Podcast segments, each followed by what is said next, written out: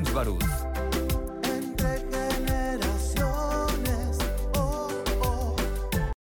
Muy buenos días, con el gusto de saludarles. Disculpen que les grite al inicio, todo el mundo me dice en el radio, en las redes, que por qué grito al inicio, pero es que me levanto muy contento a inicio de semana, el lunes, de seguir transmitiendo entre generaciones desde casa, el único programa a nivel nacional con una perspectiva generacional. Mi nombre es Christopher James Barús y los invito a que vean este análisis, este debate con una perspectiva generacional en donde debaten los baby boomers, la generación X, los millennials y los centennials a los cuales quiero dar la más cordial bienvenida a quien nos acompaña representando eh, la generación Baby Boomer. Él es el maestro Kurt Kisling, es docente universitario y panelista de Entre Generaciones. Maestro Kurt, ¿cómo está? Muy buenos días.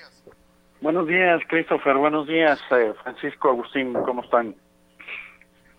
Qué gusto, maestro, a quien nos acompaña representando la generación X. Él es Francisco Flores, él es licenciado en Derecho. Buenos días, Francisco, ¿cómo estás? Muy buenos días, eh, muy bien, gracias, gracias a Dios. Aquí estamos la generación que fue educada a chanclazos por los baby boomers. muy bien, muy bien, la generación millennial. Oye, deja, deja nomás lo digo, Francisco, estoy obligado a decirlo. Los millennial que fueron educados a chanclazos por la generación X, eh, a quien acompaña representándola, eh, Agustín Mora, panelista de Entre Generaciones y contador público. Agustín, ¿cómo estás? Buenos días, Christopher. Buenos días, maestro. Buenos días, compañeros panelistas. Un gusto estar aquí. Buenos días. Con el gusto de saludarlos. Primer bloque, justicia para Giovanni. Giovanni López fue detenido por no traer cubrebocas, es lo que dicen en las redes sociales, aunque las autoridades estatales mencionan que fue por otra razón, en el municipio de Ixtlahuacán de los Membrillos, en el estado de Jalisco. La, la autopsia muestra signos de tortura, golpes en la cabeza y un disparo en la pierna. El estado de Jalisco se ha caracterizado por mano dura contra las medidas contra el COVID. Brutalidad y amenazas por parte de los policías fue evidente. Hay indignación nacional y mundial por parte de figuras públicas. Supuesto ofrecimiento de dinero por parte del alcalde a la familia para no difundir el video. Y aquí viene la gran pregunta. ¿Y los responsables de la muerte de Giovanni Agustín?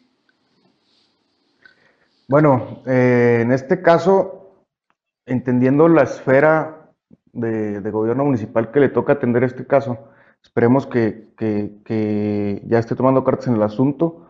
Me parece ya hay detenidos. Eh, aquí lo que estamos viendo es, el problema es que cuando ya es un hecho consumado, es cuando ya nos ponemos a ver eh, y analizar qué fue lo que pasó. La cosa debería ser antes, ser una cultura de prevención, la cosa debería ser una, una cultura de respeto ante la autoridad, pero también de la autoridad ante el ciudadano, siempre y cuando esté dentro del marco de la ley. Eh, en este caso, bueno, entendemos que, la mano dura eh, en un país como el nuestro es necesaria en el sentido de la seguridad. Sin embargo, también es necesario que, la autoridad esté capacitada en temas de derechos humanos y, aquí es donde yo me pongo a analizar y, y la Comisión de Derechos Humanos qué cartas está tomando en el asunto a nivel, a nivel municipio, a nivel estado y a nivel nación. Eh, tenemos ahí en, la comisión eh, la admiradora y la presidenta del club de fans de Andrés Manuel, y la verdad es que no hemos visto que, se haga un pronunciamiento, un extrañamiento. También otra cosa que me parece curioso, eh, aquí sí se toma la perspectiva de que aquí, pues a Giovanni lo mató el Estado, nada más que, que aquí ya parece que ya entienden y ya se separa qué, parte del Estado, cuando veíamos en, en, sexenios anteriores que casi, casi que era el presidente quien había prendido fuego, ¿no? Cuando todo sucedió más o menos en el mismo aspecto, en un, en un, en un entorno municipal. Este, básicamente, eso sería mi opinión. Primero, entender en qué parte del Estado está pasando esto. Francisco Flores, tu opinión. Eh, bueno, eh, hay una parte legal en ese asunto, ¿verdad? Donde, donde la actuación de los policías fue en un principio pegada a derecho, donde se estaba este, atendiendo a la, al bando emitido por el gobierno, donde en base a los artículos de la Ley General de Salud y la Ley General de Salud del, Estado de Jalisco, eh, actuaron, aunque en el, video no se alcanza a ver todo el video completo cómo fue la actuación de los policías, pero se supone que en un principio deberían abordar a la persona, este, cuestionarle sobre el uso del cubrebocas y posteriormente ofrecerle un cubrebocas. Este es un, este es un poblado, Ixtahuatlán de los Membrillos, un poblado pequeño de 23 mil habitantes. Yo supongo que los policías deberían conocer a Giovanni con anterioridad. Probablemente este, ya eran conocidos de él por, por los tiempos. Eh, eh, el asunto aquí es que eh, tanto el gobernador como el presidente municipal argumentan que él se resistió a que él se resistió a ser arrestado, pero el arresto el arresto debe ser la última parte o, el último recurso que tienen los policías para seguir de acuerdo a lo que dice la ley general de salud. Primero deben amonestarlo, luego puede ser una multa y por último si él si, si él se niega rotundamente o si se pone en algún momento agresivo, este procede el arresto. Aquí aquí el asunto es que procede el arresto, pero no el asesinato, ¿verdad? No, no, no podemos eh, eh, simplemente llevarnos a un, ciudadano detenido y el siguiente aparezca muerto. Eso fue, esto fue aproximadamente el 4 de, el 4, creo que fue el 4 de marzo, el día que lo detuvieron. Y para el 3 de junio, el fiscal, el fiscal general del Estado dice que se están haciendo investigaciones, que está en espera de la, de la necropsia de ley para, para determinar las causas de la muerte, cuando la familia del, del, del joven eh, argumenta que presenta traumatismo encefálico, lesiones en todo su cuerpo e incluso un disparo en la pierna.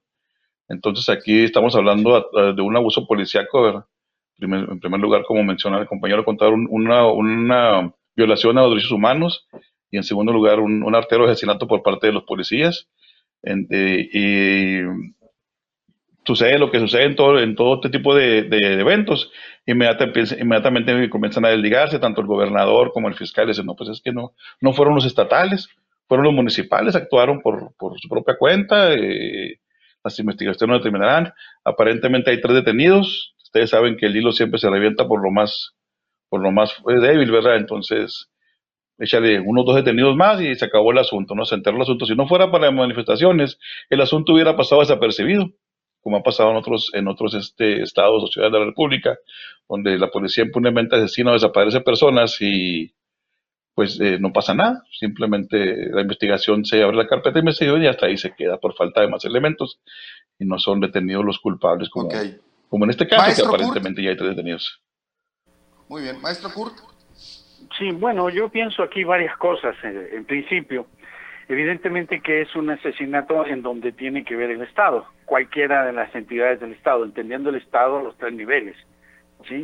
Desde el punto de vista inicial, si yo mal no recuerdo, hubo una serie de planteamientos por parte incluso del gobierno federal ¿eh? en donde se establecía y se estaba facultando a la policía de tránsito, a los policías eh, locales, a los policías federales, para arrestar incluso a la gente que iba en los vehículos sin cubrebocas, o sea, se sobrefacultó, se le dieron expectativas irreales, absurdas, eh, con una policía que en general, digamos lo que digamos, y estemos como estemos, está extremadamente mal capacitada.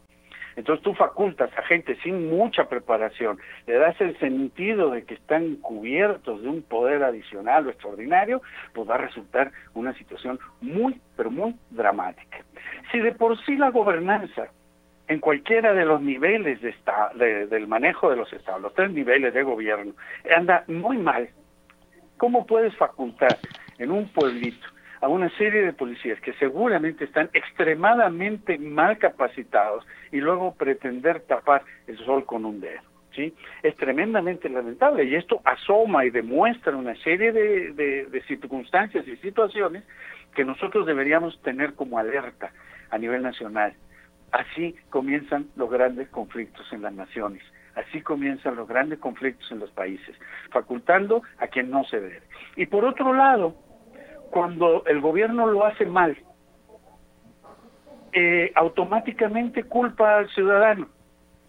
Es cierto, el ciudadano ha cometido muchas irregularidades, eh, ha salido mucho, ha estado haciendo fiestas, ha hecho un montón de situaciones, pero el Estado, hablando por, por ejemplo en nuestra ciudad de Chihuahua, pues tiene las herramientas necesarias para aplicar las sanciones tienen a los eh, oficiales de gobernación, tienen la policía estatal, a la, perdón, a la policía municipal y la venta de cerveza en su momento, eh, las fiestas clandestinas en el otro, bueno, dependen del gobierno, no dependen del resto de, la población. Entonces, a mí me, me parece que esto es apenas la punta de un iceberg que si no se controla es el caldo de cultivo para ejercer un estado de violencia en donde estamos sembrando las posibilidades de tener estados de sitio y mecanismos de control que para el gobierno malo o para los malos gobiernos resulta tremendamente ventajoso. Si yo soy malo como gobernante, pues saco a la policía a dar palos, o al ejército, o al que se me ponga.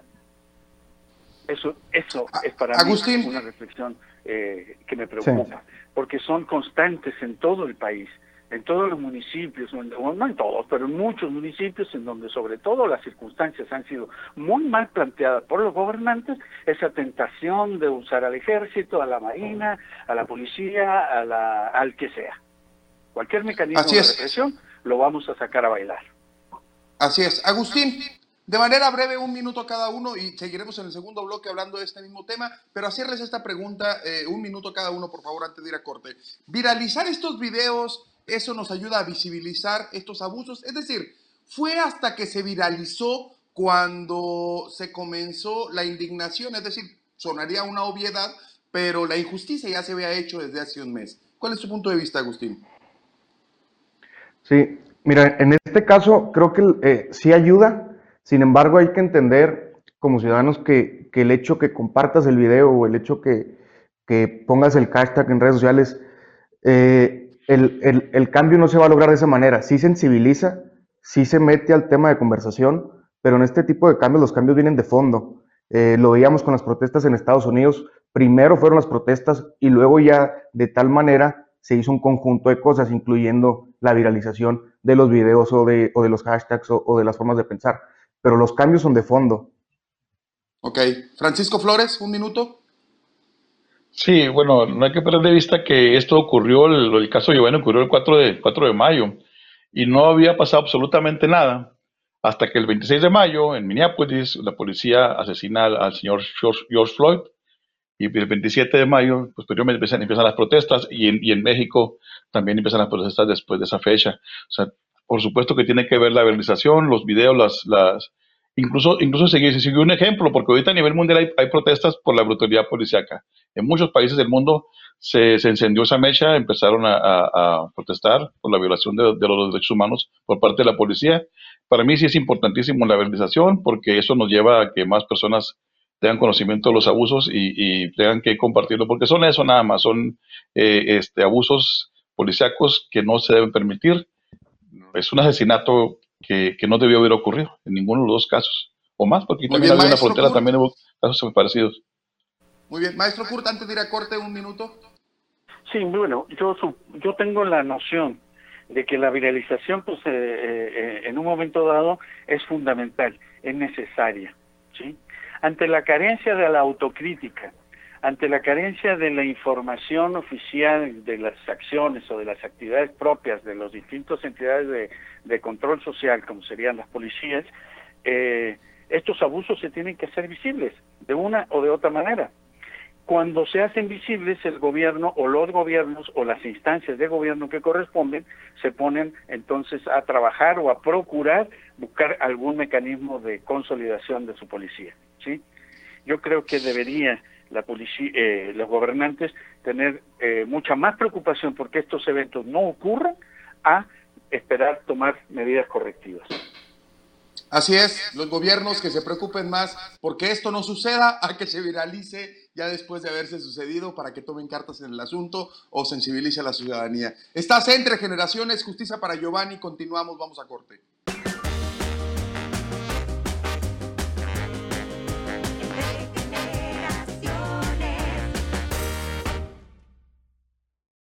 Continuamos entre generaciones, manifestaciones en el estado de Jalisco a consecuencia del asesinato eh, o el, vaya, porque todavía no hay una, este, no hay una versión oficial, pero eh, lo que se dice como el asesinato de Giovanni, lo cual esperemos haga justicia, el gobernador del estado de Jalisco señaló que el presidente Andrés Manuel López Obrador estaba detrás de los disturbios, bueno, no solo, no, no él, sino sus colaboradores, eh, lo dijo en un video, así como también dijo que esto venía orquestado desde los sótanos del poder. Los antecedentes de la brutalidad de la policía en el municipio de Ixtlahuacán de los Membrillos, estado de Jalisco, es evidente, ya se había em, evidenciado en anteriores meses. Hubo detenciones a manifestantes y agresiones a policías. Un colectivo señala la diserpación la desaparición, perdón, de 38 manifestantes. El gobernador señala intentos de desestabilizar el Estado. Coordinador de seguridad afirma que los activistas han exagerado respecto a los abusos por parte de las autoridades hacia las protestas. Vimos como, por una parte, un, este, un manifestante que dicen no es del Estado de Jalisco, sino que ha estado en distintas manifestaciones a lo largo y ancho del país, estuvo viralizándolo vía su red social y por otra parte también vimos cómo eh, de espalda estaban quemando a un policía y le echaron fuego. Em, volvemos nuevamente, Francisco, a este debate entre si es la forma de manifestarse o si no es la forma de manifestarse. ¿Cuál es tu punto de vista, Francisco? Bueno, eh, es que ahí, confluyen varios, este, varias situaciones, ¿verdad? Eh, el, gobernador Enrique Alfaro desde un principio tuvo un discurso duro, que dijo, que salga la población lo vamos a detener, lo vamos a, lo vamos a, encarcelar, que no tenga cubrebocas, vamos, pero de una forma dura, ¿verdad? como incitando a su, a su gente a, actuar con mano dura. En segundo lugar, eh, después, de, después de las primeras manifestaciones, acusa al presidente López Obrador de estar ahí con una, con una, con su pandilla, haciendo una, yo me imagino López Obrador ahí en una, en un sótano, ¿no? Con unas antorchas, diciendo, vamos a, a, este, a perjudicar a... No dijo al gobernador, dijo, quieren perjudicar a Jalisco. Entonces yo me lo imagino al, propio presidente haciendo y confabulando en contra de, Jalisco. Luego dice que, luego dice que, un grupo de jóvenes de, del Estado de México llegaron a causar los disturbios. Eran, yo no sé cómo los transportaron a tantos jóvenes, ¿verdad? Y en segundo lugar, cuando, cuando la policía estatal sale armada de palos y de bats y con, pasamontañas a golpear a los jóvenes, dice que, él no estaba ahí, que, los, que los policías actuaron por su cuenta. Entonces aquí, aquí el, principal instigador, el principal eh, sospechoso de todo este asunto, pues viene a ser el, el, propio, Enrique Alfaro, ¿verdad? Porque eh, desde un principio él incitó, incitó a los policías a actuar de esa manera, Luego incitó a los policías estatales a actuar de esa manera y al último acabó culpando al presidente del, actuar de todos estos jóvenes. Yo creo que los jóvenes en Jalisco no, no este, están inmóviles, no porque, porque tuvieron que llevarles un montón de jóvenes de México para que protestaran a favor de, la justicia en su estado. Agustín. Sí, Cris, bueno, eh, tomando en cuenta la polarización que vivimos ahorita en México, y, tomando en cuenta la causa de esa polarización, que, vienen a decirnos que los buenos contra los malos, los ricos contra los pobres, los que tienen contra los que no tienen, los, que, los conservadores contra los liberales, los que están a favor de mi movimiento contra los que están en contra de mi movimiento. Esa es, es, es una causa eh, de origen de lo que se produce en el malestar de la, de la, de la sociedad. Eh, comenta el compañero eh, de Generación X que, se le hace risible que esté Andrés Manuel en un búnker planeando cómo desestabilizar el gobierno del Estado. Bueno, lo que pasa es que eso hacen los gobiernos autoritarios, eh, desmembran cualquier, eh, cualquier oposición, cualquier pensamiento crítico hacia ellos, tratan de, de, minorizarlo, destruirlo, este, porque eso es un gobierno autoritario y es un gobierno, hay que ser sinceros, estamos en un gobierno autoritario, en, en una forma de gobierno que si me preguntas en la historia, cuando se ha replicado, eh, nacen movimientos que les echan la culpa a otras personas por lo que están haciendo y luego se crean los movimientos este, como el nazismo, si me quieres, si quieres poner un ejemplo, y ahí vemos cómo termina. Eh, parece que si bien Enrique Alfaro tomó la decisión de tener mano dura, eh, bueno, en la pandemia Jalisco es de los estados con menos infectados y con mejores, con mejores números con respecto al COVID. Entonces, la mano dura sí funciona. Lo que no funciona es el discurso de polarizar, de poner a la población en la misma población, porque es lo que menos necesita el país en este momento. El mismo presidente ahora golpes de pecho y, dice cómo es que, el país esté tan polarizado. Eh, lleva 14 años con el mismo discurso. Se sorprenda cuando hay una oposición que hay un confrontamiento. ¿sí? No, no, no puede él decir que, toda la culpa es del gobierno del Estado, cuando lo que causa la polarización son este tipo de protestas. Y también eh, no hay que chuparnos el dedo, sabemos, sabemos que, que, hay porros y que les pagan y que se dedican a eso y que se los llevan de Tijuana, se los llevan a San Luis, se los llevan a Ciudad de México y ahora, bueno, terminaron en Jalisco. Los incitadores oficiales del régimen los conocemos. No, no, no hay que cegarnos en eso. Lo que sí es importante es señalar la polarización y la causa de esa polarización y cómo a lo largo de la historia quien ha encabezado movimientos tan extremistas han, han ido por terminar y por acabar eh, eh, la nación en sí. O sea, hablas de una cuarta transformación, va a empezar cuando se termine este gobierno. Maestro Kurt, los disturbios en Jalisco son inspirados también por lo que se tuvo como consecuencia el asesinato de George Floyd por parte de un policía en, en, Washington y que han sido referente a nivel mundial. Pero, ¿cuál es su punto de vista cuando el gobernador del estado de Jalisco señala que esto viene desde los sótanos del poder de la Ciudad de México? Con la forma en que se expresaron en algunos, no todos, pero algunos de los manifestantes que estuvieron en, el Palacio Municipal eh, eh, del estado de, Jalisco, ¿sí? Ese, ese atentar contra un policía, eso, eso también es, eh, es, la otra parte.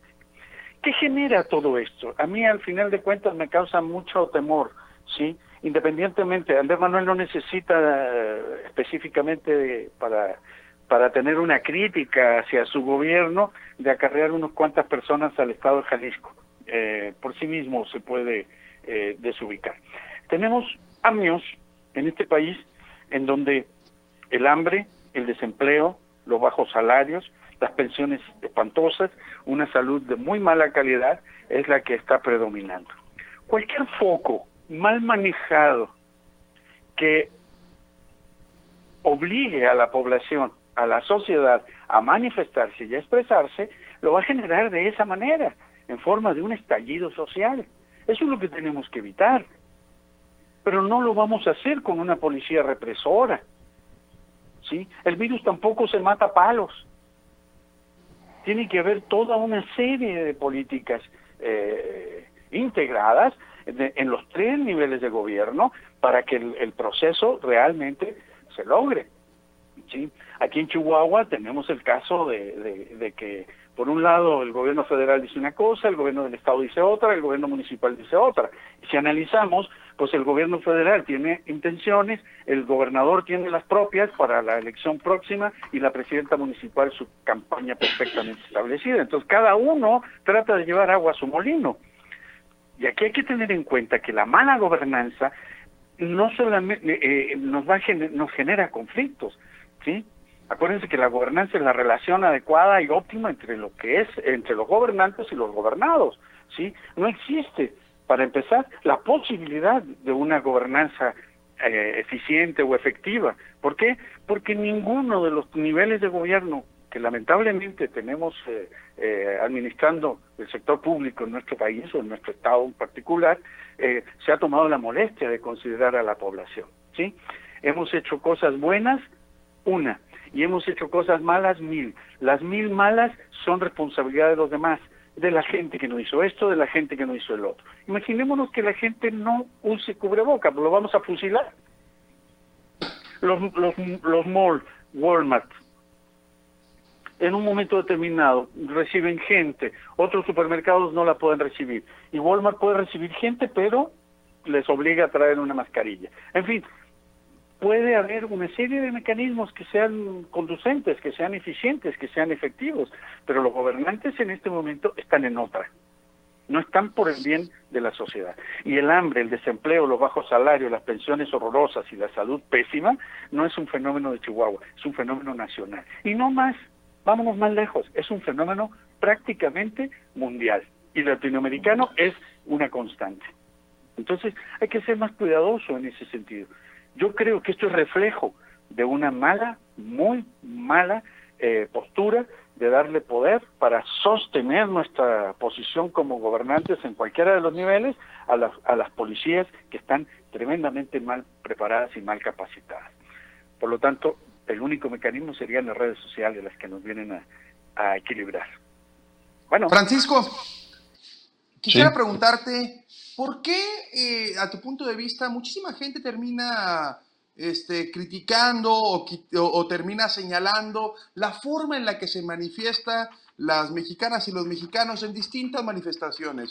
Vemos como por una parte el movimiento de marzo eh, de las mujeres en donde se hizo el paro nacional, mucha gente fue y señaló y se pegó en el pecho diciendo que no era la forma de manifestarse yendo a, grafitear o yendo a, este, a hacerle algo a las instancias gubernamentales, a dañarlas, decían por ahí. Pero en Estados Unidos esas manifestaciones eh, se han dado en las últimas semanas y eso sí les indigna y lo suben a redes sociales esperando una justicia para George Floyd. ¿Crees tú que exista un doble discurso? Por una parte, cuando lo ves lejos de casa te indigna, pero cuando lo ves cerca dices, así no es la manera. Bueno, eh, es, obvio que, en, todos los casos hay manipulación, ¿verdad? este, yo no dudo de, que puedan haber sido jóvenes de México a Jalisco a manifestarse porque es, obvio que hay muchos colectivos, muchas jóvenes civiles, o sea, cívicos, donde eh, manifiestan su de diferentes formas y se trasladan de un lugar a otro para manifestarse. Eso es indudable. Eh, en México, en nuestra Carta Magna se consagra en, el artículo 6 la manifestación de las ideas. Nosotros tenemos derecho a manifestarnos libremente, siempre y cuando con eso no afectemos la, las propiedades ajenas o los, en este caso, en este caso la propiedad del Estado, los monumentos. Eh, Mira, es difícil poner, tomar una postura porque, porque todos eh, apenas a su derecho a manifestarse. Las personas dicen, sí, es un monumento, lo puedes reparar, lo puedes aceptar, pero hay monumentos históricos que desgraciadamente al destruirlos ya no tienen reparación. Y la, y la, historia es la parte de nuestra cultura y nuestra cultura es lo que nos hace ser mexicanos. Aquí no importa si es López Obrador si es Alfaro, sino que todos somos mexicanos. En Estados Unidos, e, este, no, no tengo idea de, su, de sus desde su ley para la manifestación debe ser igual con, con pancartas. Con, nadie tiene derecho a destruir la propiedad ajena, nadie tiene derecho a quitarle la vida a otro ser humano. Todos tenemos derecho a manifestarnos, pero yo sinceramente creo que de esa manera no. Eh, eh, los, todo, cualquier grupo eh, de gobierno o de partidos lo aprovechan para llevar agua a su molino. Hacer, hacerse o la víctima o victimizar. Estamos en 2022 y Alfaro ya ha manifestado su, su pretensión de ser presidente de la República este, falta demasiado tiempo para eso y él está trabajando desde ahorita en eso, cuando debería estar trabajando en su, en su estado.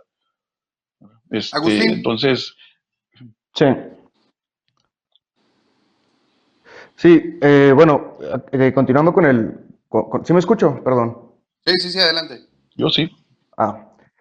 Eh, bueno, es que hay, que hay que separar las cosas. el tema de la visión política que tenga el gobernador es independientemente de, la situación actual. Este, vuelvo a lo mismo y lo repito, lo que menos necesita México es un país polarizado que nos estén separando de los buenos y los malos, los que tienen contra los que no tienen.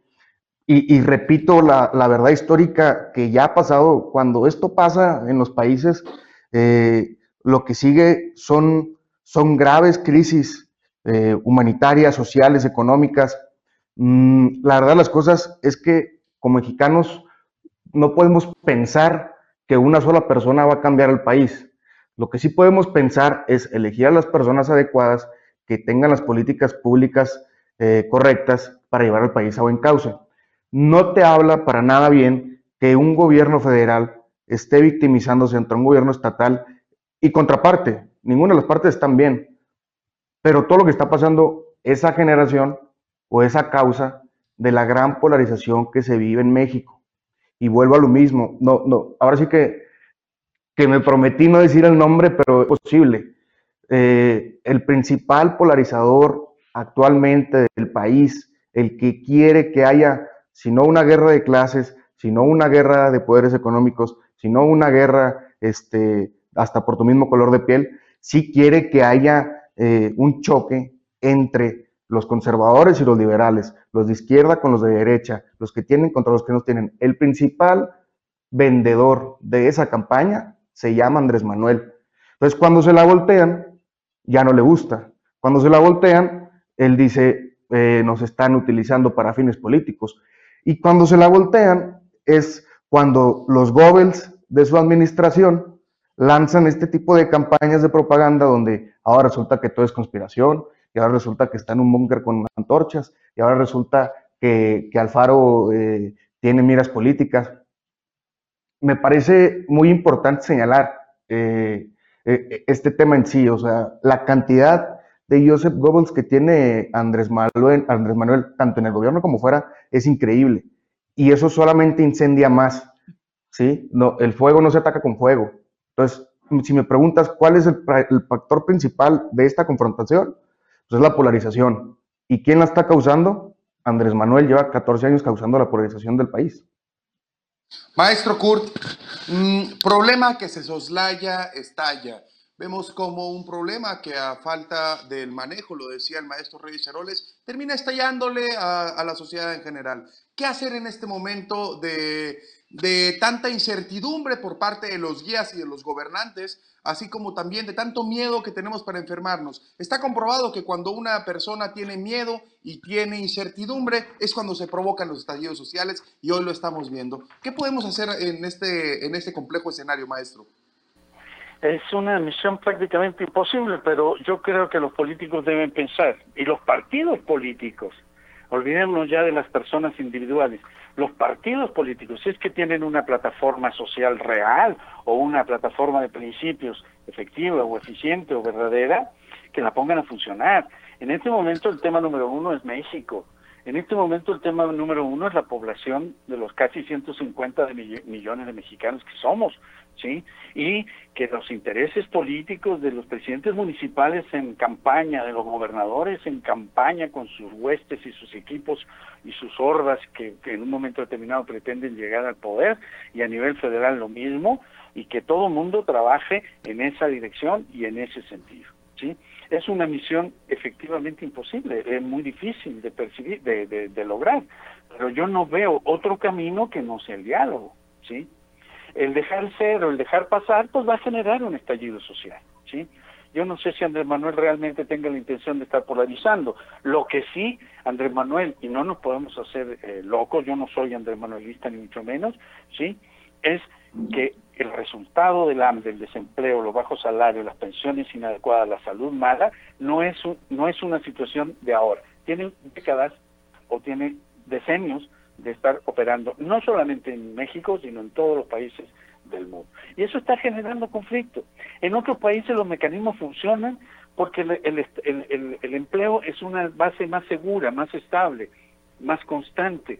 ¿sí? Existen seguros de desempleo que realmente son eso, seguros de desempleos, pero nosotros tenemos una base salarial, eh, de, de asalariados cuyo estado o cuyo nivel de, de continuidad y de consistencia es muy débil.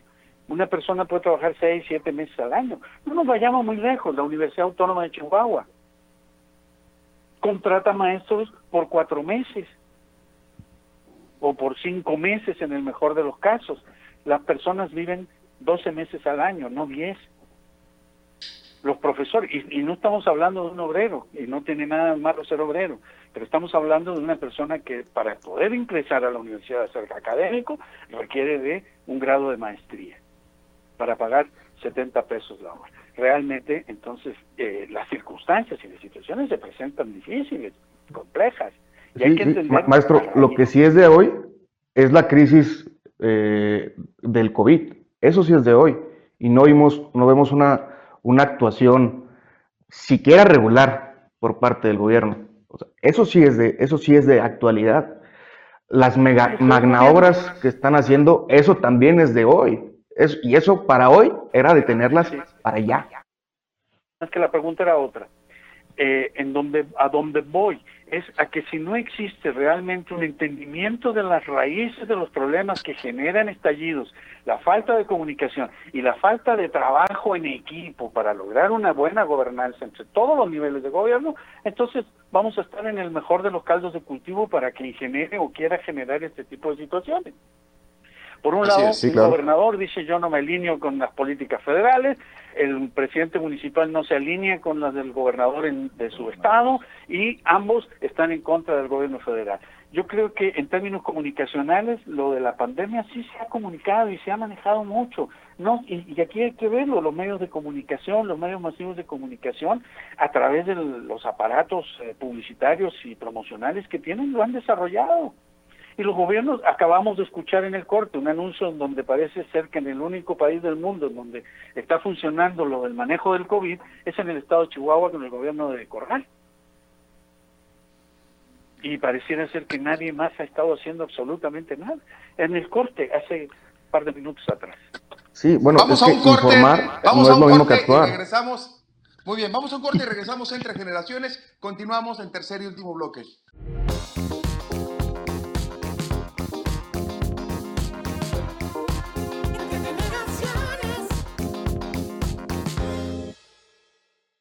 Continuamos entre generaciones desde casa, tercer y último bloque. Violencia y brutalidad policíaca en México. Si bien es cierto lo que eh, desafortunadamente y esperemos nuevamente eh, se haga justicia para el caso Giovanni en Ixtlahuacán de los Membrillos, Estado de Jalisco, pero no es la primera vez que pasa y este bloque lo dedicamos a una recapitulación de la violencia y la brutalidad policíaca en nuestro país.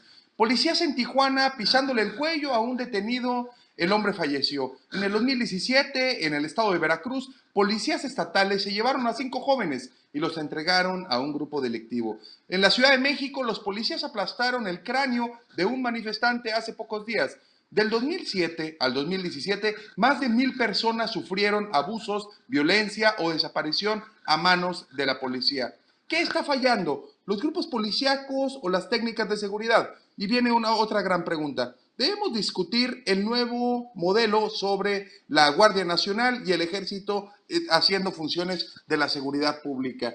¿Qué es lo que está pasando, maestro Kurt? Bueno, yo creo que primero aquí hay que deshojar una, una, una florecita. Ningún partido político en esta historia de, de malos manejos de la brutalidad policíaca y la violencia policial eh, exime a ningún ente de gobierno que actualmente esté gobernando en cualquier parte, ¿sí? El PRI, el PAN, el PRD, el, partido que ustedes, Morena, el partido que ustedes quieran, ha tenido ya una serie de romances con esta forma de violencia eh, policíaca, ¿sí? Por una parte, tenemos que tener en cuenta que los, los, los funcionarios que se ponen a dirigir en general, no, no, no quiero particularizar en alguno, pero en general, ¿sí? Ha de haber algunos que lo son buenos o eficientes, ¿sí? Eh, son nombrados de manera discrecional por cada una de las entes eh, eh, de gobierno, a nivel federal, estatal o municipal, ¿sí? Muchas veces ni siquiera tienen formación o preparación policial para el manejo de circunstancias, ¿sí? del orden público, de la seguridad ciudadana, etcétera, ¿sí? se van medio entendiendo en el trayecto y en el camino de qué es lo que podrían hacer. Si el tipo es más o menos buena gente, pues no va a generar tantos conflictos. Si el tipo no lo es, pues va a, va a, proteger y socorrer a, su, a su jefe, el, alcalde, el presidente, el gobernador o el presidente de la República, con un, una acción brutal desde el punto de vista de la policía. Todos los estados, todos los eh, gobiernos municipales y federales a la una son responsables de lo que esté pasando en un momento dado, ¿sí? Estas desapariciones, estos, aunque sean hechos aislados como en la población esta del membrillo, ¿sí? Eh, no son circunstancias que no correspondan a un análisis del gobierno. ¿Quién autorizó al jefe de policía de, ese, de esa comunidad para hacer policía, para dirigir a los policías? Quién nombró y cómo se nombraron o cómo se eligieron y cómo se capacitaron a esos policías.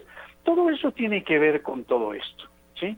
Entonces, la policía cumple fines políticos fundamentalmente para proteger, manejar y orientar su acción en función de cada uno de los niveles de gobierno. En eso yo creo que no, no yo por lo menos no tengo ninguna discrepancia eh, perceptual.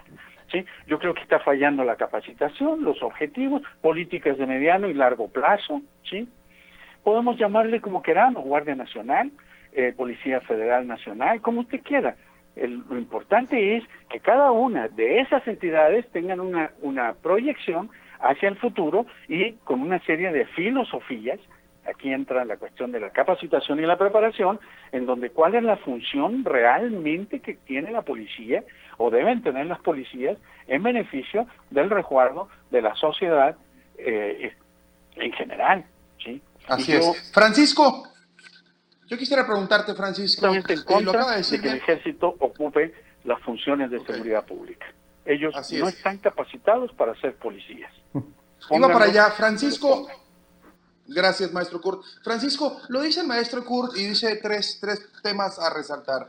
El primero de ellos es que ya ningún partido político en el gobierno se exime de, de, verse tentado en esta brutalidad que existe por autoridades municipales o autoridades de seguridad pública. Si es Morena, si es el PRI, si es el PRD, si es el PAN, vaya, si es MC, vaya, cualquier partido político, hoy en día en México ya no se exime para poder agarrar esa bandera. La otra pregunta es también, pegado con esto, es la Guardia Nacional, que por decreto el presidente de la República ahora lo manda a hacer tarea de seguridad pública, viene la gran interrogante. ¿Y la Comisión Nacional de los Derechos Humanos? ¿En dónde está? La CNDH, si no modificamos la ley para que no solo haga llamados a misa, desafortunadamente, ¿crees que pueda esto seguir eh, aconteciendo, Francisco?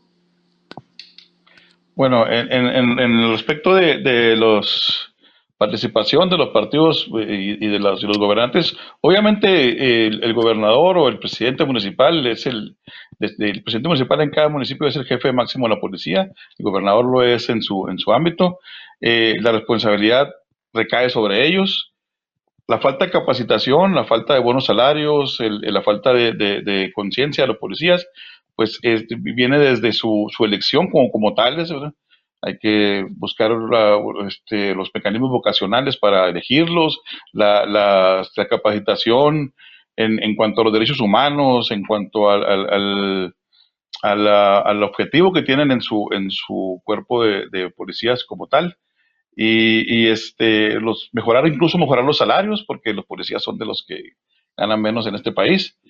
Y respecto a la Guardia Nacional, ahí la Guardia Nacional es, una, es un ente de, reciente creación en México, eh, eh, se hizo por decreto del presidente, pero hay una ley de Guardia Nacional.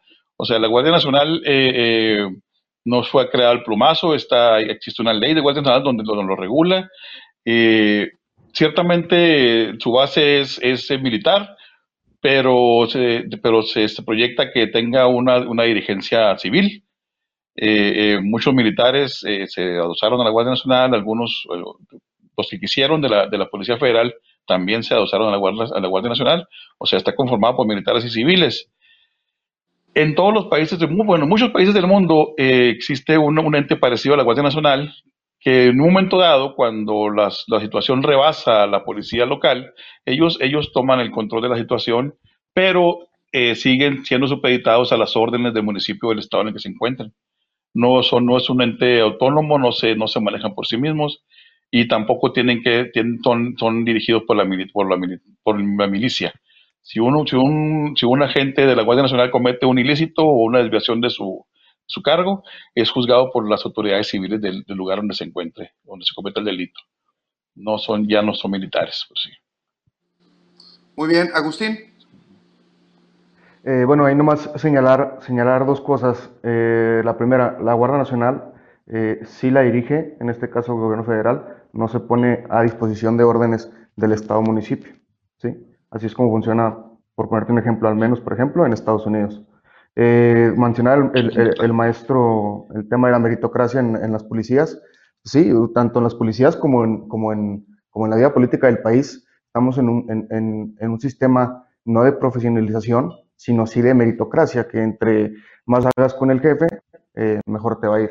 Entonces, desde ahí me parece que está eh, quebrado el, el, sistema o, mm, lo que me parece más importante señalar, que no mencionaste tú, es el tema de los derechos humanos. Eh, no hemos visto ningún tipo de reacción, ningún tipo de respuesta por parte de la titular. Eh, lo decía uh, hace unos minutos, eh, la presidenta del club de fans de Andrés Manuel fue la que pusieron como titular de, la Comisión Nacional de Derechos Humanos. Recordemos la votación donde ahora resulta que, que hasta sobró un voto, ¿no? Que nadie, nadie supo quién votó. Este, pero bueno, haya sido como haya sido, este, porque esa parece ser que es la, bandera de, este gobierno, el hacer las cosas como sean. Mm, no estamos viendo una funcionalidad que incluso preocupe a la autoridad por parte de, la Comisión Nacional. Ya que hoy con esto se lo pasan por el arco de triunfo, como dices tú, no, no tiene dientes, no tiene uñas, y también si, si la persona encargada no, no toma las cartas y el asunto sobre la mesa, pues va, a pasar bobito, ¿no? Lo estamos viendo. Lo que, lo que sí está pasando, y, y, eso es parte de la polarización, pero también del flujo de comunicación y de, y de información, eh, la sociedad estamos llegando a un punto de, sube una reita más y, puede haber un estallido social muy preocupante. En este caso sí es responsabilidad de los gobiernos y de quien tú quieras, municipal, estatal, federal, de, pensar en las bases de la sociedad y ver de qué manera, eh, dentro de su ámbito de, de participar, de qué manera logran estabilizar un poco esto. Y primero es bajar la organización. No somos los buenos contra los malos o los conservadores contra los liberales. O sea, es bien preocupante que, el presidente salga el fin de semana y diga o estás a favor de la cuarta transformación o estás en contra de la cuarta transformación. Eso no ayuda, eso no ayuda. Y, mientras sigamos teniendo ese tipo de discursos, pues, pues vamos a tener este tipo de problemas. ¿sí? Más allá que sea eh, el salario, más allá que sea la falta de profesionalización, eh, la falta de capacitación, el problema de origen es que nos están plantando una semilla de odio, porque es más fácil. Como bien decía el maestro Kurt, eh, al gobierno le, conviene, a un gobierno malo, sacar al ejército a las calles, sacar a la Guardia Nacional disfrazada de Guardia Nacional, con disfrazado de un mando civil, y tener control eh, él mismo y directamente sobre la población de esa manera, porque estamos viendo que no lo puede tener de otra forma. Maestro Kurt, ¿Cuáles criterios se utilizan para seleccionar los elementos de policía? Yo creo que son de los debates que tenemos que estar teniendo, así como también debemos revisar los entrenamientos de los cuerpos policíacos. ¿En dónde está la Comisión Nacional de Derechos Humanos? ¿Quién elige a los jefes policíacos? Desafortunadamente, y, y se corta, lo decía usted hace un momento, se corta siempre por el hilo más delgado. Si a un municipio que recibe pocos recursos de la federación, pocos recursos del Estado, le dan la facultad de nombrar al jefe policíaco, en donde el narco puede verse inmiscuido, sin mandarlo una acreditación al Congreso local o a los mismos jefes estatales, mandarlos por una bala al Congreso local o al Congreso federal, va a seguir pasando esto. Entonces tenemos municipios pobres con policías municipales donde existen 10, 12, 13 elementos de 4 mil, 5 mil, 6 mil pesos al mes, pues evidentemente se van a ver altamente vulnerados, vulnerables a que sean tomado las manos por el crimen organizado. Maestro Kurt, ¿qué, hacemos en, toda esta descomposición? Parece que tenemos fallas con el maestro Kurt. Francisco. Aquí lo estoy checando. Tiene como ah, perdón, perdón, maestro.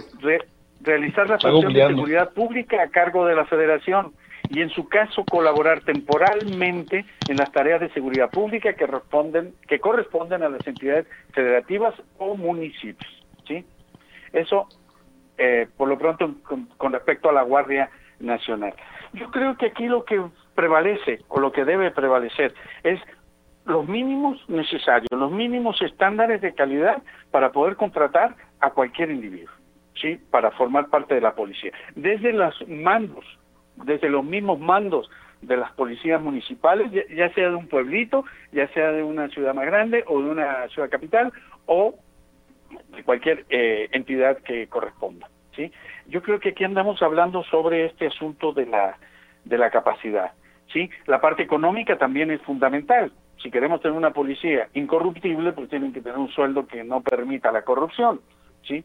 Pero quizá los sueldos bajos o los malos salarios vayan también eh, con el interés de que, bueno, pues este está bien que sean un poco corruptos, que se complemente la, la, el ingreso con algunas acciones irregulares, ¿sí?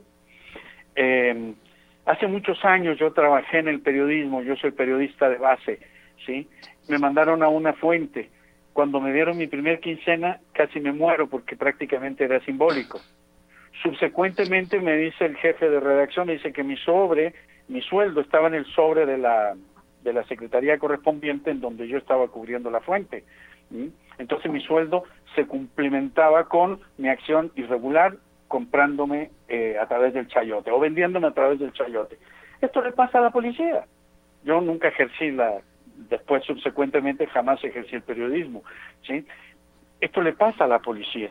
Tenemos que tener policías que realmente sean eh, eh, orientadas en ese sentido, que tengan estándares mínimos de preparación, de capacitación, de condiciones éticas y morales más o menos eh, efectivas que se puedan medir, ¿sí? Con una supervigilancia de la sociedad, además de los derechos humanos, que, es importante que participen y no sean tuertos o viscos, ¿sí? sino generar entidades que controlen en un momento dado de los sectores de la población una supervigilancia sobre la función de, de, las distintas entidades gubernamentales, así como es eh, en este caso la policía. Lo que dice este, nuestro compañero Agustín, pues tiene mucha razón en un momento dado, eh, que haya y debe privar un clima de confianza, de tranquilidad, de serenidad, ¿sí? No podemos vivir en un mundo maniqueo, en donde blanco o negro, bueno o malo, alto o bajo, chico o gordo, pues no, no puede ser. Necesitamos un Estado en donde lo principal sea la sociedad, el bien público, ¿sí? Claro, es un Estado ideal, estamos hablando en esa, en esa dirección y en ese sentido. ¿Sí? Mientras más libres, mientras más discrecionales sean las funciones de la policía, de los, de los comandos de, de las policías a, a, cualquier nivel, pues en manos de no sé qué vamos a estar. Entonces no nos podemos quedar. Así es. ¿sí? Así es. Francisco, Agustín y Kurt, un minuto cada uno para finalizar, por favor. Francisco este, yo me quedé con, con, tengo que señalarlo, ¿verdad? Lo de la polarización y la división del país, pues es un invento de la derecha de ahora, ¿no? Ni modo, ni modo que anteriormente no haya habido pobres y ricos. La, la, la, brecha económica es, la brecha económica es, de, que yo nací estamos en crisis. Entonces, este, los pobres y los ricos, la desigualdad económica es inmensa en México, siempre ha existido. Y ahora resulta que los, que los más ricos están preocupados porque les van a quitar sus, sus bienes, porque se van a hacer socialistas Lean su librito socialismo, hombre, por favor. ¿Qué tiene que ver eso con el, socialismo? es el gobierno menos socialista que hemos tenido. Entonces, este, ah, pues nada más agradecer su invitación. Gracias, gracias, Francisco. Agustín, última breve para finalizar. Eh, sí, bueno, eh, hay que tener mucho cuidado eh, con, con, cómo vemos las, las, cosas, la óptica con la que lo vemos. Y, y bueno, recordar qué pasó en aquel régimen donde había un Joseph Goebbels que con tal de que todo el mundo escuchara al líder, eh, regaló radios a toda la población alemana eh, para que escucharan nada más lo que querían que escucharan. Entonces hay que tener cuidado con eso y, y desde nuestra labor y de nuestra trinchera bajarle la polarización que no hace nada bien a nadie. Gracias Agustín. Maestro Kur, para finalizar.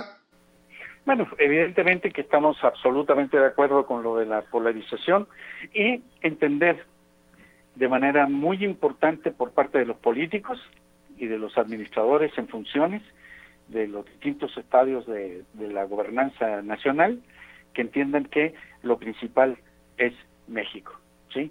Tenemos que trabajar, tenemos que orientarnos, tenemos que trabajar no divididos, que otra falencia terrorífica de los niveles de los de la formación que tenemos es que aquel que disiente está en contra y es mi enemigo ¿sí? En donde no hay esa libertad de expresión, esa libertad de opinión, eh, en donde a partir de la autoridad o el autoritarismo, y eso se ve en un salón de clases, eso se ve en la oficina cuando el jefe de manera abusiva le pide al funcionario o al empleado o al colaborador que vaya y le traiga una Coca-Cola o que le traiga un lonche. ¿eh? Desde ese momento estamos actuando tremendamente mal y el tipo no tiene capacidad para negarse, por ejemplo. ¿sí? Eso es violencia. Eso es una agresión espantosa. Trae una coca y el tipo está contratado para ser analista de sistemas, ¿no? Pero el otro es el jefe del municipio. Todo eso es el, respeto a la, a, la, dignidad de las personas, el respeto a que haya una, un disentimiento efectivo y eficiente. Y que los medios como el tuyo, este eh, Christopher, pues sigan dando opción y sigan dando oportunidad a que la gente se exprese de manera libre, ¿eh? sin que tenga la presión de que pueda ser sancionado o pueda ser este mal interpretado o perdido en su trabajo o en algún aspecto de los beneficios propios o de su familia, que eso es lo importante. Muchas, muchas, muchas gracias, maestro Kurt, eh, Kurt Kisling, eh, Francisco Flores, Agustín Mora. Gracias por acompañarnos. Este es un programa en donde si algo generamos o buscamos es un pensamiento crítico, es una sociedad donde apoya la colectividad, la colaboración, en donde tengamos la libertad de expresión. Y ayer hicimos memoria común, le conmemoramos el Día, Interna el Día Nacional contra la eh, de la Libertad de Expresión. Muchas gracias por acompañarnos. Este es tu programa Entre Generaciones. Mi nombre es Christopher James Barus. Y no se les olvide que a esta vida venimos a ser amigos hacer historia, pero sobre todo a ser felices. Hasta mañana, nos vemos.